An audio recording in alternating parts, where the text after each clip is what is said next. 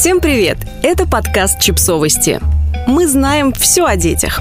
Пять советов, которые помогут выстроить отношения с бабушкой собственного ребенка. Автор текста – колумнистка Оля Трояновская. Изначально он был опубликован на сайте «Эффект мамочки». В России бабушки традиционно принимают участие в воспитании внуков и, соответственно, претендуют на собственное мнение по многим воспитательным вопросам. Тут мамы часто голосуют против, и не мудрено. Восприятие и методы воспитания у бабуль бывают очень специфические. Вопросы, по которым возникают разногласия, в каждой семье свои. Но есть парочка общих моментов, характерных для большинства бабушек нашей страны. Один из камней преткновения бабушка-родительских взаимодействий – питание вообще ребенка в частности. Ребенок с нормальным весом всегда рассматривается как худенький и требует дополнительного докорма и усиления питательности. В лишнем весе, к сожалению, бабушки часто видят предмет для гордости и норму жизни.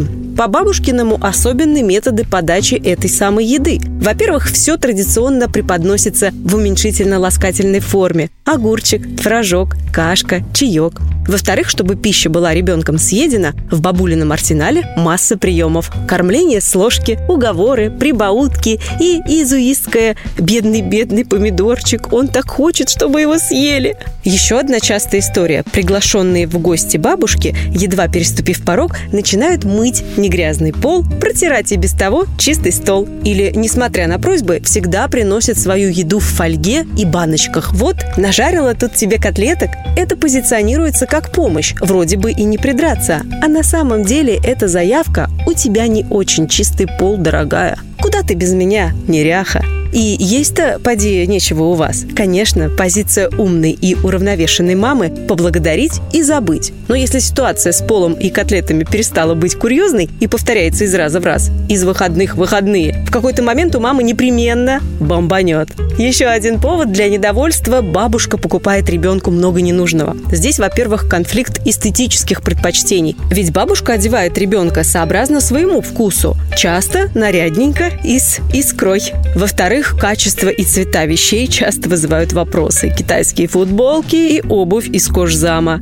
Ну да ладно, с вышеперечисленным все ясно. Этот список можно продолжать и продолжать. Отношения мамы с бабушками – это часто суровый замес из столкновения эпох и установок с едкой примесью личных обид и претензий. Ведь отношения с собственной мамой не решены у многих из нас процентов на 70, а со свекровью на все 90. Я еще в начале пути по выстраиванию грамотных отношений с бабушками собственного ребенка, но уже успела наломать пару поленец и сделать некоторые выводы. В идеале всем нам стоит.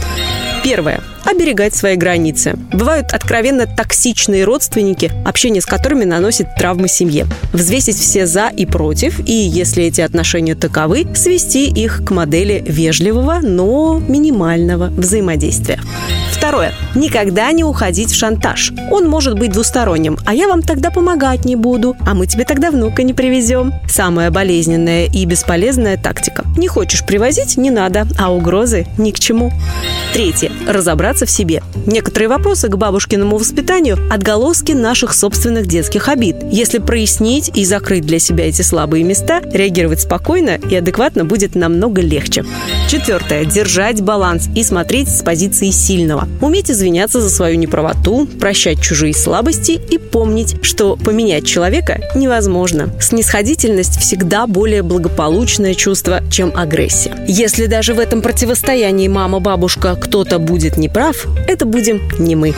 Пятое. Запомнить свои ощущения по эту сторону баррикад. Лет через 20 мне самой, надеюсь, выпадет случай стать бабушкой. И, глядя на новый младенца-успокатор с функцией столбика-держателя, не хотелось бы неодобрительно качать головой и вздыхать. Божечки, вот в наше время такого не было.